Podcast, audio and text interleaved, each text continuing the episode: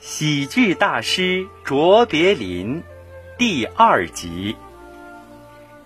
在剧团工作期间，他刻苦训练，精益求精，不断汲取古典幽默剧的优良传统，初步形成了一套独特的哑剧风格。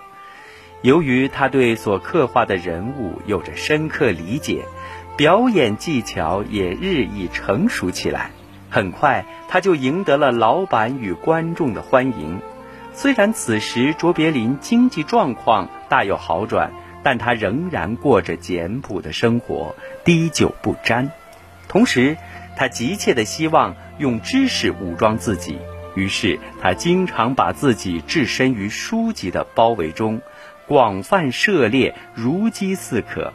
大量的阅读大大丰富了他的知识。也为他的表演积淀了丰厚的文化底蕴。一九零九年，才华横溢的卓别林被著名的卡尔诺剧团录用，并从此声名大振。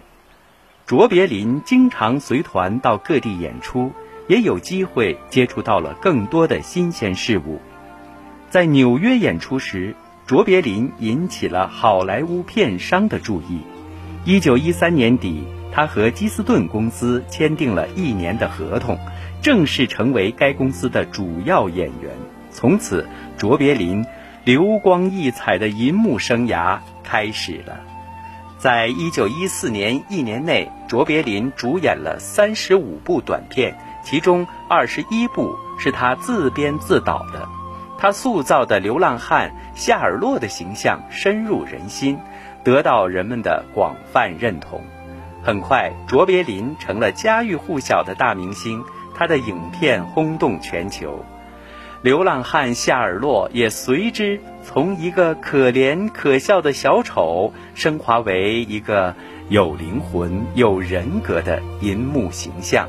他的影片以短小精悍、情趣丛生见长。卓别林不仅是一个才华卓著的喜剧演员，还是一位和平斗士。一九一四年，第一次世界大战爆发，为了揭露、抨击残害人民的各种邪恶势力，卓别林先后完成了社会讽刺片《安乐街》《移民》《狗的生涯》和《夏尔洛从军记》等影片。这些影片从不同角度揭露了战争给人们带来的灾难，表达了他对战争的控诉、对和平的向往。卓别林非常富有正义感和社会责任感，他通过多部影片，大胆揭露了资本家、独裁者和军火商等剥削者的罪行。不久，他便因此在美国受到政府的迫害。